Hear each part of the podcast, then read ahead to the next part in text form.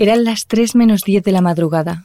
Ronald de Feo miraba fijamente su reloj de muñeca en la penumbra de su habitación, sentado sobre su cama, con un fusil de gran calibre en su mano derecha. En el interior de la sala había silencio. Solo se escuchaba el reloj situado en el recibidor, que resonaba por toda la casa.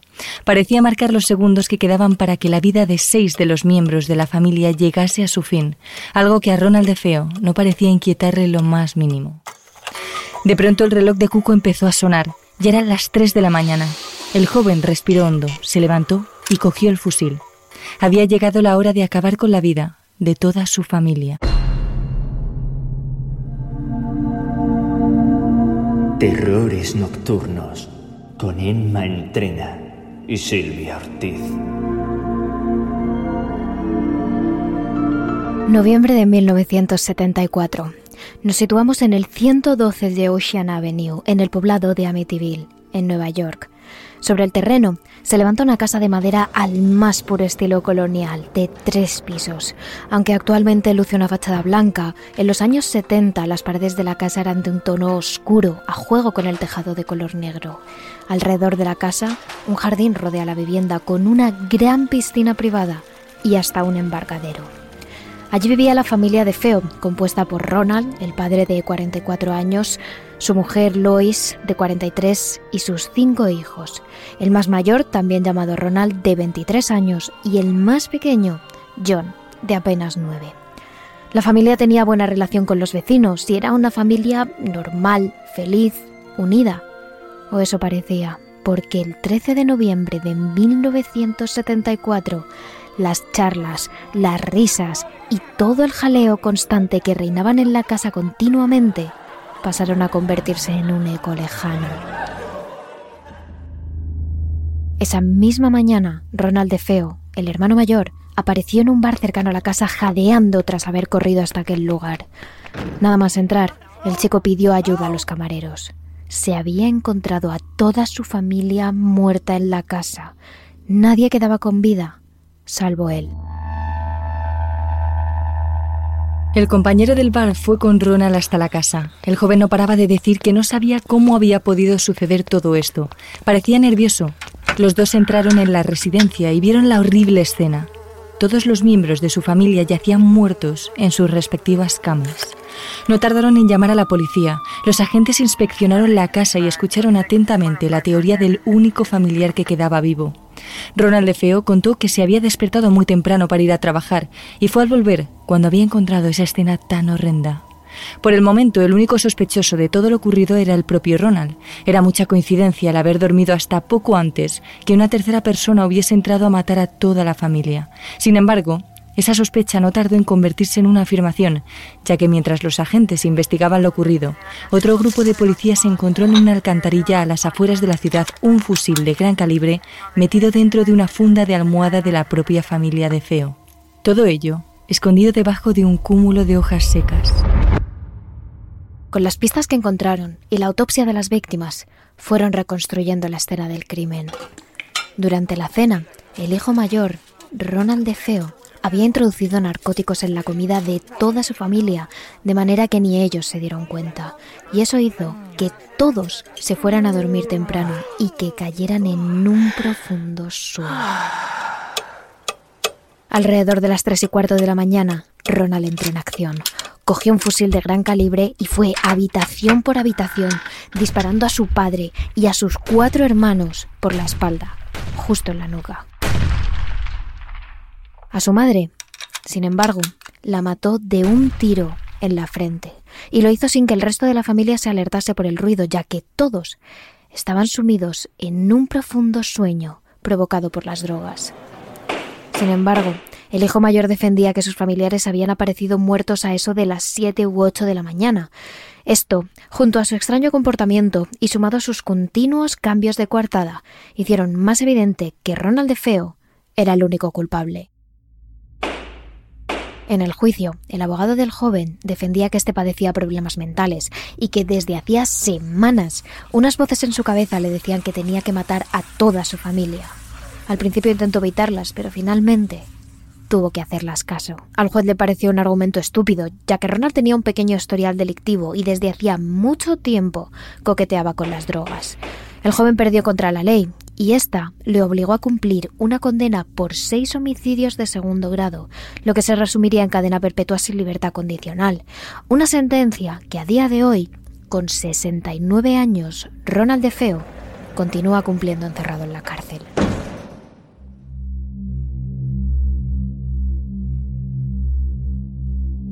El 112 de Ocean Avenue permaneció un año vacío. Nadie quería comprar una casa en la que habían sucedido cosas tan horribles como el asesinato de la familia de Feo.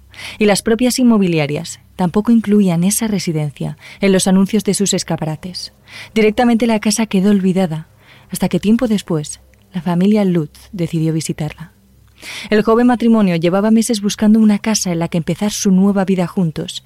George y Kathy Lutz habían visto más de 50 residencias situadas en la costa sur de la isla, hasta que decidieron adentrarse en Amityville para ver si allí encontrarían aquello que tanto deseaban. Y casualmente, así sucedió. Cuando visitaron el 112 de Ocean Avenue, a los dos pareció encantarles el sitio.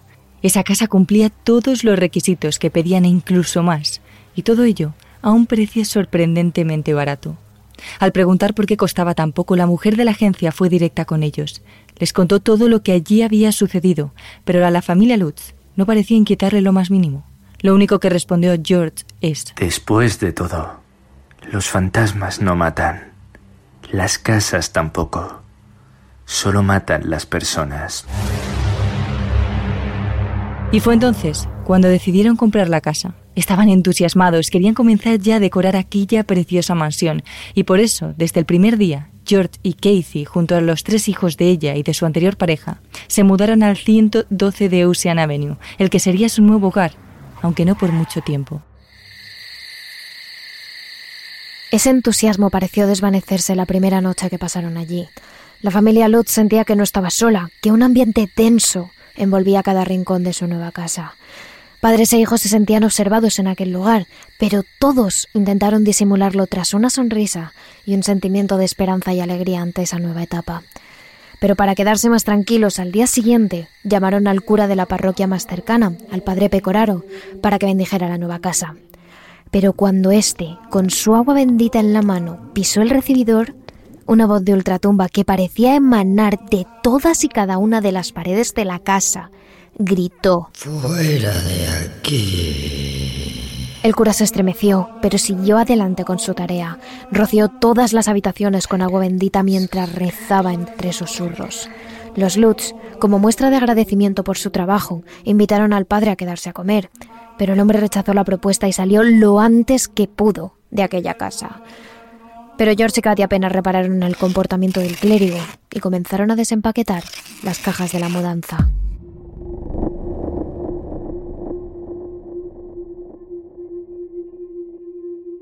Cuando se hizo de noche, la pareja subió a acostar a sus hijos y posteriormente bajaron a la sala de estar. Mientras ella leía, George no paraba de echar más leña al fuego. Aunque el termostato marcase más de 20 grados, en aquella casa hacía un frío glacial.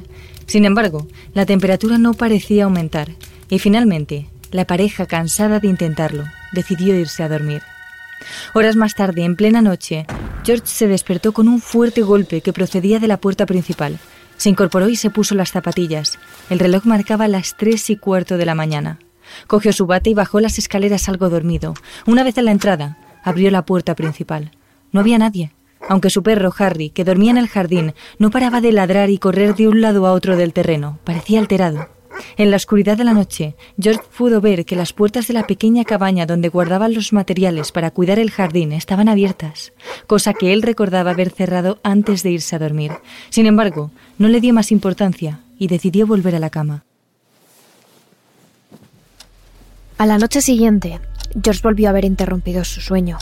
Esta vez se levantó furioso. Tenía frío, como casi todo el tiempo en esa casa, pero en esa ocasión tiritaba. Parecía imposible poder calentar esa casa. Se incorporó y se puso la bata. Miró el reloj. Otra vez se había despertado a la misma hora que la noche anterior, las tres y cuarto de la mañana. Mientras refunfuñaba por lo bajo para no despertar a su familia, decidió comprobar de dónde venía ese frío glacial. Miró una por una las habitaciones, las puertas y las ventanas de toda la casa. Cuando llegó al cuarto de cortura, George no pudo creer lo que estaba viendo. A pesar de estar en pleno invierno, cientos de moscas revoloteaban por la habitación. El padre cogió un periódico y abrió la ventana e intentó echar al máximo número posible de insectos y matar al resto. Cuando por fin iba a volver a la cama, un fuerte ruido sonó en la entrada de la casa, concretamente en la puerta principal.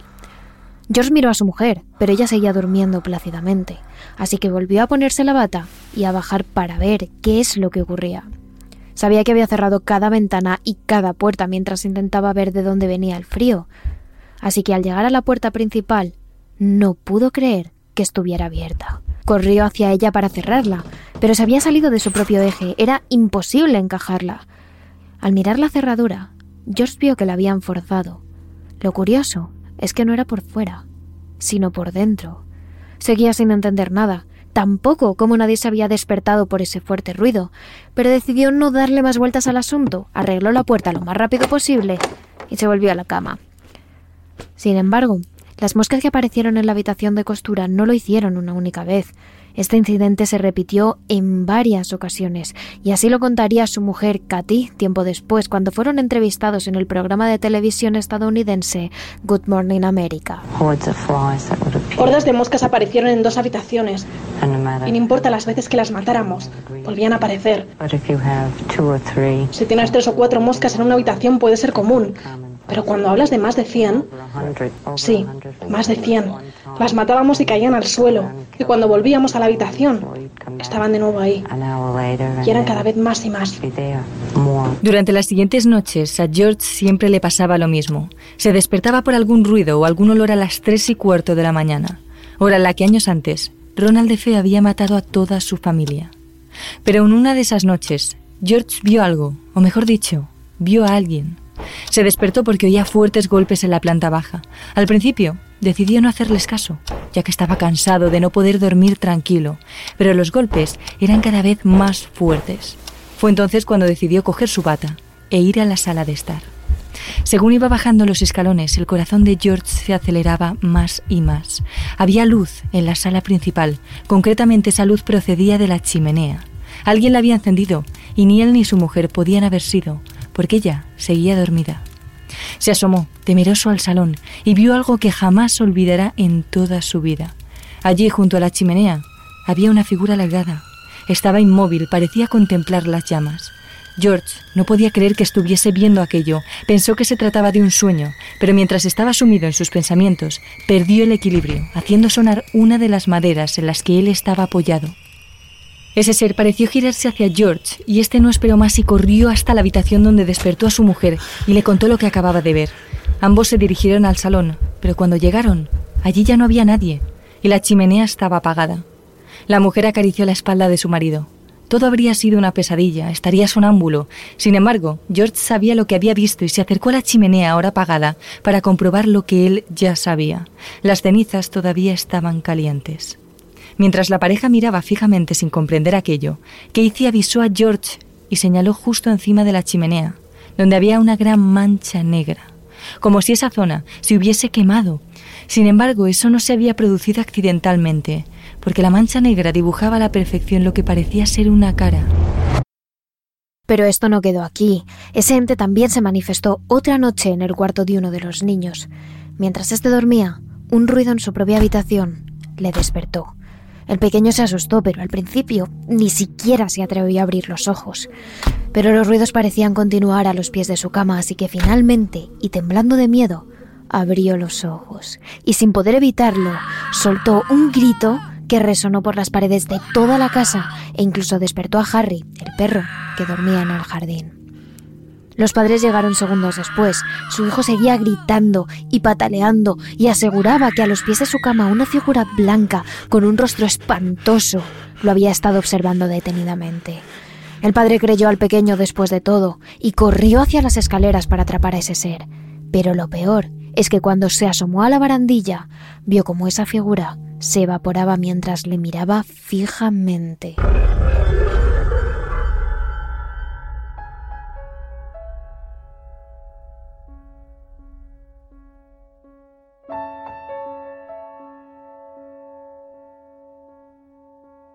A esa serie de apariciones se le sumó la presencia de Jody, un ente, amigo de la hija más pequeña de los Lutz, Missy, que más tarde los demonólogos calificarían como un ser demoníaco en forma de cerdo.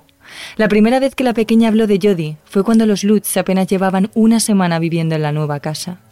Mientras George, furioso, echaba más leña al fuego para intentar calentar la estancia, Casey aprovechó para subir a ver a sus hijos.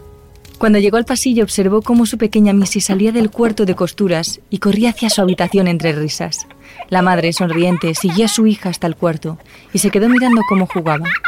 La niña hablaba con un tal Jody, mientras miraba por la ventana y le decía, ¿No te parece preciosa la nieve? La madre preguntó con quién hablaba la niña y ella, sonriente, respondió, Hablo con mi amigo Jody. Él vive en esta casa y solo yo lo puedo ver. Es mi nuevo amigo. La madre decidió no darle más importancia y dejar a su hija seguir jugando con su nueva amistad.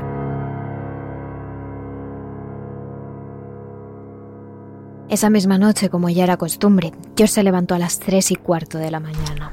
Esta vez oía golpes fuera de la casa, en el jardín, así que se asomó por la ventana y vio cómo las puertas de la pequeña caseta estaban abiertas y que por el viento chocaban una y otra vez.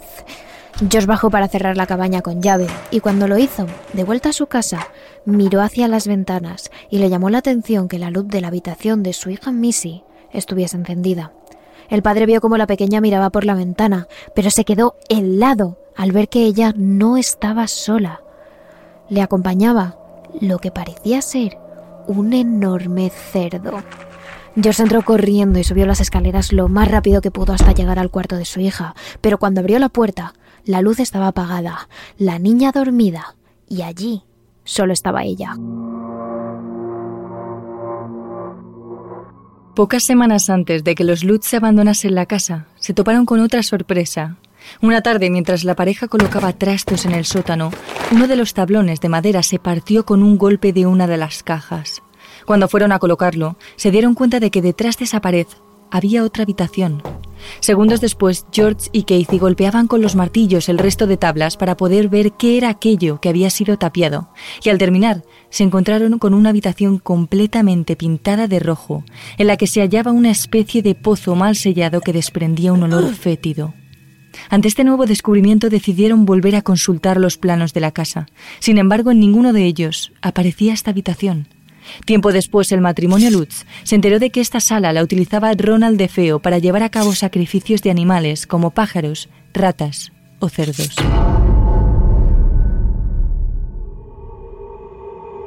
Y no solo la familia Lutz fue testigo de estos sucesos. Una noche, el hermano de Katy y su esposa fueron al 112 de Ocean Avenue para visitar a su familia y para pasar allí la noche. Jimmy y Carrie durmieron en la habitación de la pequeña Missy y la hija se fue a dormir a la habitación de uno de sus hermanos. Pero en plena noche, cuando todos dormían, un grito desgarrador procedente de la habitación de la pequeña despertó a George y a su mujer.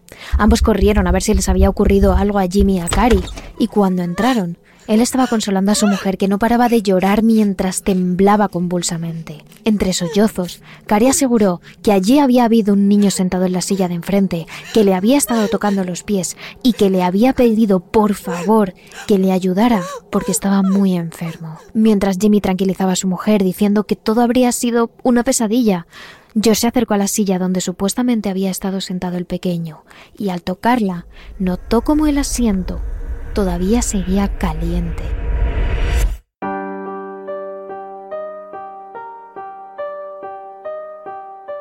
Tras la visita de sus cuñados, George estaba aterrorizado y tras todo lo que había pasado en la casa pensó que era el momento de pedir ayuda a alguien. A través de un amigo contactó con Francine, una supuesta medium que estaba dispuesta a visitar la casa para ayudar a la familia. Poco le contaron a la medium sobre lo que habían vivido en aquella casa, pero ella se dirigió directamente hacia la cocina. Allí lo primero que dijo es que olía a perfume barato, a la colonia típica de una persona mayor. Dijo además que en esta estancia vagaban los espíritus de una pareja de ancianos, posiblemente antiguos dueños de la casa, que habían decidido quedarse allí tras su muerte. La medium siguió su recorrido por la casa, mientras corrientes de aire frío la asolaban sin motivo alguno. Tan pronto hacía un calor abrasador, como un frío gélido. Francine entró en el sótano y pronto sintió una energía negativa que envolvía la estancia. La medium aseguró que este sótano había sido lugar de enterramiento, pero además notó una energía característica, la energía que indicaba que alguien había sido asesinado en ese mismo lugar. Francine salió del sótano lo más rápido que pudo. Le dijo a la familia que sintiéndolo mucho las energías tan negativas de la estancia le impedían seguir allí por más tiempo. Tratando de alejarse lo máximo posible de allí, la mujer subió a la planta de arriba sin saber que lo que le esperaba allí era peor. La vidente ni siquiera pudo entrar en la mitad de los cuartos. Se alejó, cerrando la puerta del cuarto de la costura, de la habitación de Missy y del cuarto de juegos, con los ojos como platos. Lo que la vidente vio en esas estancias Nunca lo dijo, pero lo que sí sabemos es que interrumpió su visita y salió volando de la casa. Lo único que hizo antes de alejarse de Amityville para siempre fue rogarle a la familia que nunca, jamás volvieran a entrar en esa casa. Después de esta visita la familia se queda completamente devastada. Intentan que el padre Pecoraro vuelva a bendecir la casa, pero por más que lo intentan, el hombre se niega a volver allí. Así que los Lutz deciden coger el toro por los cuernos, se arman con rosarios y crucifijos, se dan las manos y recorren cada estancia de la que es su casa, cantando oraciones, rezando e intentando bendecir la casa. Pero cuando apenas llevan unos minutos, las paredes empiezan a temblar como si las golpearan desde dentro, y desde allí estalló un coro de voces increpándoles, diciéndoles que pararan.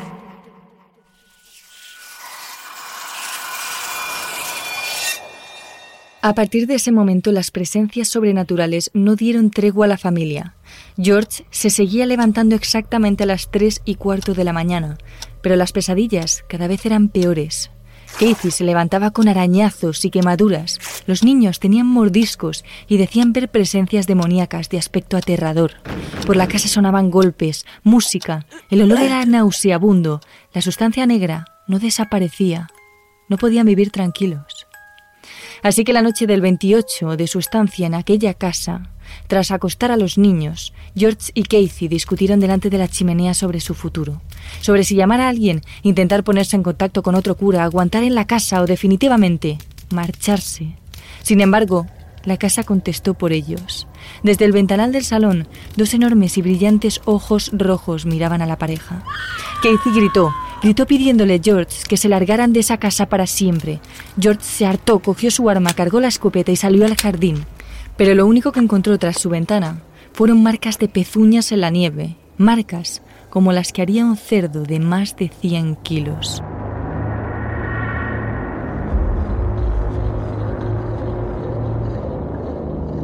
George entró en la casa de nuevo todo lo rápido que pudo. Allí se había desatado una tormenta. Por toda la casa sonaban golpes, temblores y una extraña música lo inundaba todo. Y Katy estaba siendo arrastrada por el suelo por una fuerza invisible. George cogió a su mujer por los hombros y consiguió pararla.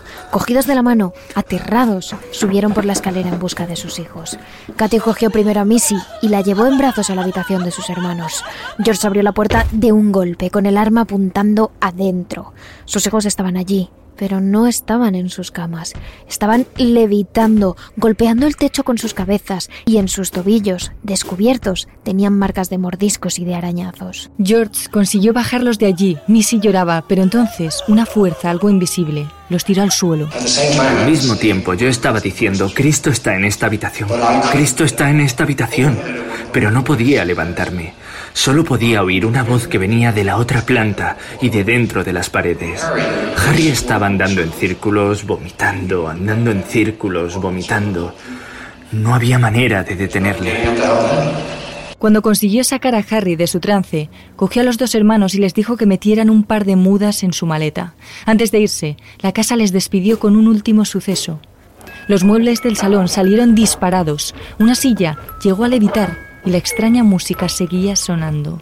Era como si hubiera un desfile militar dentro de su salón. De hecho, todos los muebles se habían apartado, dejando un gran espacio en medio de la sala, como si dejaran espacio para que allí entrase un desfile, pero de almas. Después de eso, los Lutz se fueron de Amityville para no volver.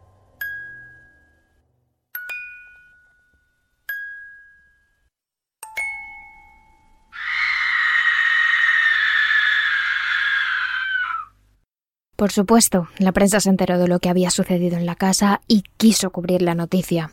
Varios medios de comunicación se pusieron en contacto con los Lutz para contar su historia, y el matrimonio dio charlas, conferencias y entrevistas en radio y televisión. De alguna manera, empezaron una batalla mediática para que todo el mundo se enterara de lo que había pasado en Amityville, con el objetivo de que alguien pudiera ayudarlos. Pero lo que todo el mundo pensó era que los Lutz estaban rentabilizando convenientemente su historia, así que no se creían ni una sola palabra. Veinte días después de la precipitada marcha de los Lutz, Mervyn Scott, un reportero del Canal 5 de Nueva York que había estado cubriendo el caso, se puso en contacto con los demonólogos Ed y Lorraine Warren. Sin embargo, el matrimonio no sabía que en ese momento se enfrentaría al peor caso de toda su carrera. Seis personas habían sido asesinadas en la casa de la familia de Phil. Por eso fuimos allí. Y ese fue el comienzo de una aventura que jamás olvidaremos. Una aventura sobrenatural. Cuando entramos en la casa aquel día, no sabíamos que estaría infestada de demonios. En una escala de 1 al 10 tendría que decir que Amityville es un 10. Todo el equipo de los Warren se reunió en Amityville.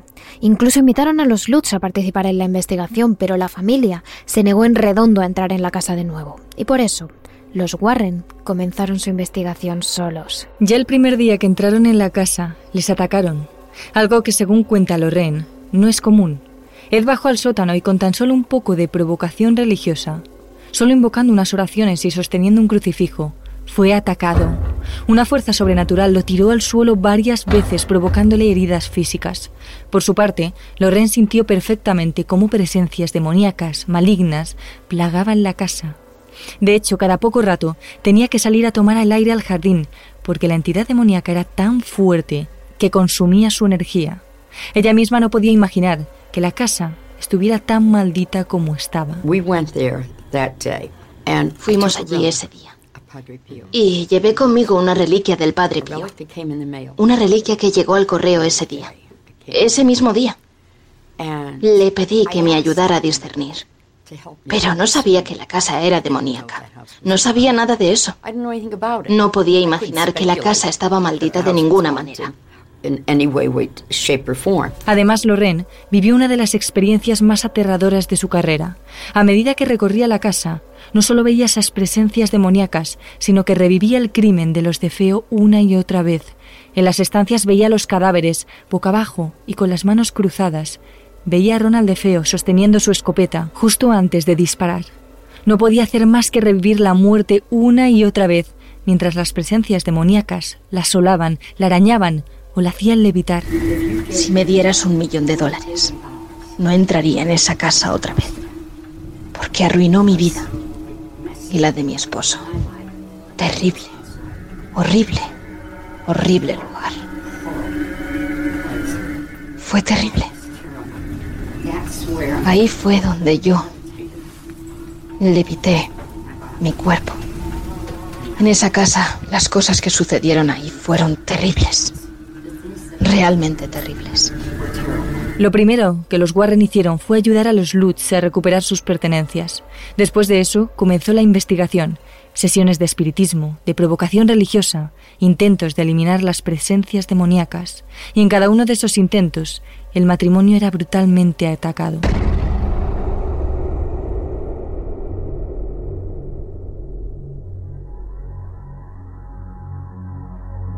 El equipo de los Warren descubrió en el sótano la tumba de John Ketchum, propietario del terreno antes de la construcción de la casa en 1924.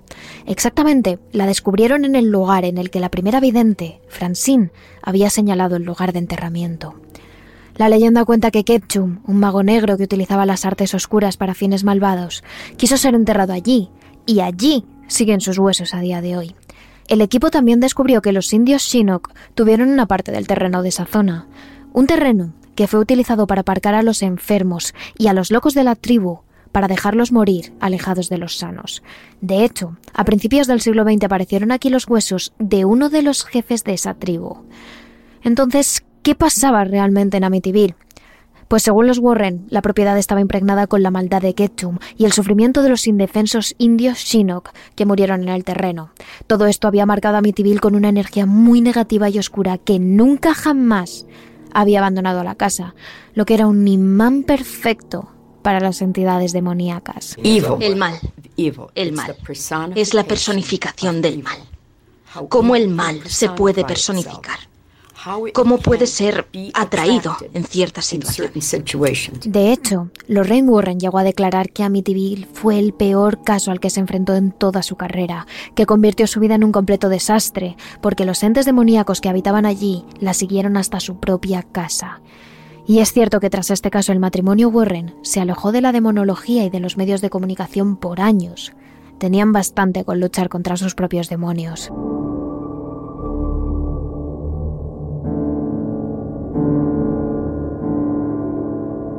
Sin embargo, no hace mucho surgió una nueva teoría en torno a los crímenes y los sucesos paranormales de Amityville.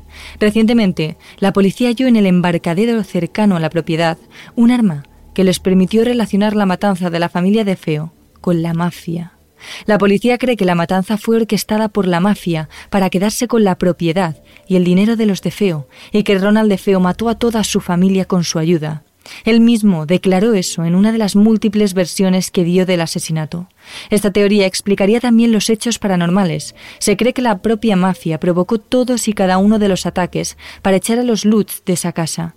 Y eso explicaría por qué varias de las personas que deseaban esclarecer el caso y demostrar que todo era una farsa murieran uno por uno en misteriosas circunstancias.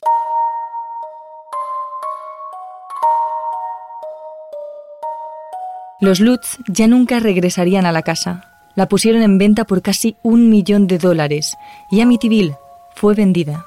Años después se divorciaron y ambos, por separado, murieron exactamente cuando tenían 59 años de edad. Poco después, Daniel Lutz, uno de los hijos del matrimonio, hizo su propio documental sobre las vivencias en esa casa y declaró que nada de lo allí ocurrido había sido una farsa. Incluso el padre, Pecoraro, el sacerdote que bendijo la casa por primera vez, declaró que una de las entidades demoníacas de Amityville se pegó a él para siempre. ¿Y qué pasó con la casa de Amityville? Lo cierto es que según los documentos oficiales no ha vuelto a reportar más actividad paranormal, pero basta una pequeña investigación de campo para saber más. Los vecinos de Ocean Avenue declaran que la casa ha tenido cientos de propietarios y que ninguno de ellos aguanta en la casa más de un par de meses. Y los que han sido dueños de la propiedad durante más de 10 años lo han sido porque realmente no han pisado la casa, porque no la han utilizado. Pero dicen que todo el que pasa allí un mes sale volando, porque la casa hace realidad sus peores pesadillas.